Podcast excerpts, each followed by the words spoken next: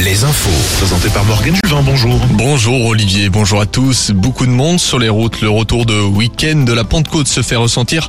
La circulation difficile en ce moment sur la rocade de Vannes en direction de Nantes. Nantes où ça bouchonne un peu avant à hauteur de Savenay. Euh, Trafic perturbé également sur l'autoroute A10 en direction de Poitiers quand vous arrivez à Niort. Enfin, ça roule beaucoup aussi sur le pont de Saint-Nazaire en direction de Saint-Brévin. À noter la circulation réduite pendant un mois entre Rennes et Nantes sur la 4 voies, réduite sur la nationale 137 à hauteur de la commune de Bain-de-Bretagne. 8 km sont concernés pour cause de travaux. La découverte du corps sans vie d'une jeune femme près de Lorient. La garde à vue d'un proche de la victime a été levée. Il avait été vu avec la jeune femme vers 3h30 du matin dans le centre-ville de Lorient. Elle était également accompagnée de deux autres hommes. C'était samedi.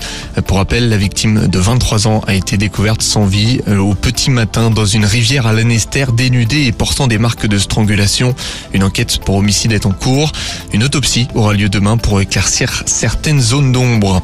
Encore quelques jours pour réclamer votre chèque énergie bois. Un chèque pouvant aller jusqu'à 200 euros et destiné aux ménages modestes, 7 millions de Français. Cette aide de l'État est accessible jusqu'à mercredi sur le site internet chèqueboisfuel.asppublic.fr. Vigilance, impossible de faire la demande sans une facture d'achat de bois. Sur la commune vendéenne, sur la côte vendéenne, le semi-marathon des Sables d'Olonne s'est tenu hier dans des conditions difficiles. Le vent et la chaleur ont causé 41 malaises, dont 8 hospitalisations. De nombreux coureurs se sont plaints de l'heure du départ de la course. L'organisation s'est défendue en affirmant qu'ils étaient de toute façon dépendants de la météo. Le premier tour de Roland Garros, aujourd'hui déjà deux matchs de français passés et deux défaites françaises. D'abord celle de Kristina Mladenovic en 2-7 et puis celle de Benoît Paire au terme d'une bataille face au numéro 13 mondial, le britannique Cameron Norrie, place désormais à l'une des favorites chez les dames, la numéro 5 mondiale Caroline Garcia.